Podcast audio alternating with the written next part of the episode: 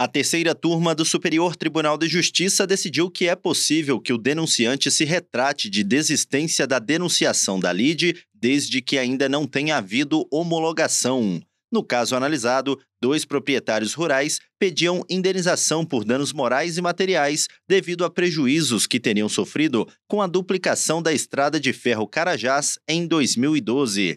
Na ação, a Vale havia desistido da denunciação da lide à construtora Norberto Odebrecht, mas antes da homologação do pedido, voltou atrás e requereu a manutenção da litis denunciada no processo. Em primeiro grau, o juízo acolheu o pedido da Odebrecht para excluí-la do processo sob o argumento de que a desistência da denunciação tem efeitos imediatos. A decisão foi mantida pelo Tribunal de Justiça do Maranhão.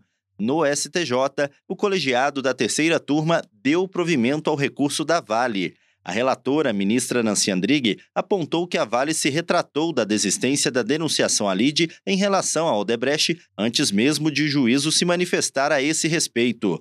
Como consequência, por considerar que a retratação não possui efeitos imediatos, já que depende de homologação, a relatora restabeleceu a denunciação no processo. Do Superior Tribunal de Justiça, Tiago Gomide.